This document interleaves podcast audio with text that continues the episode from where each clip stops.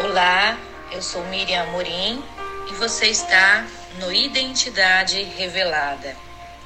Durante muitos anos eu achava que eu precisava honrar os meus pais, honrar os meus líderes, honrar a Deus.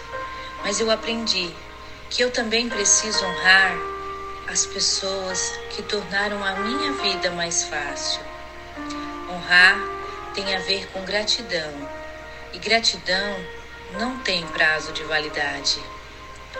Ser mais grato possível, valorizar as pessoas que impactaram a minha vida. Ah, pessoas ferem, mas pessoas também curam. E o que nos cabe é ressignificar as dores. Onde tem desprezo, tem perda.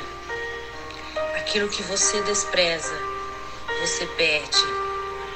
O princípio da honra vai te colocar em lugares que você jamais imaginou estar. Eu não conheço o meu futuro. Eu não conheço o seu futuro.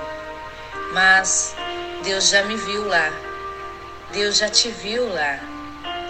Você perde o que despreza e você multiplica o que valoriza.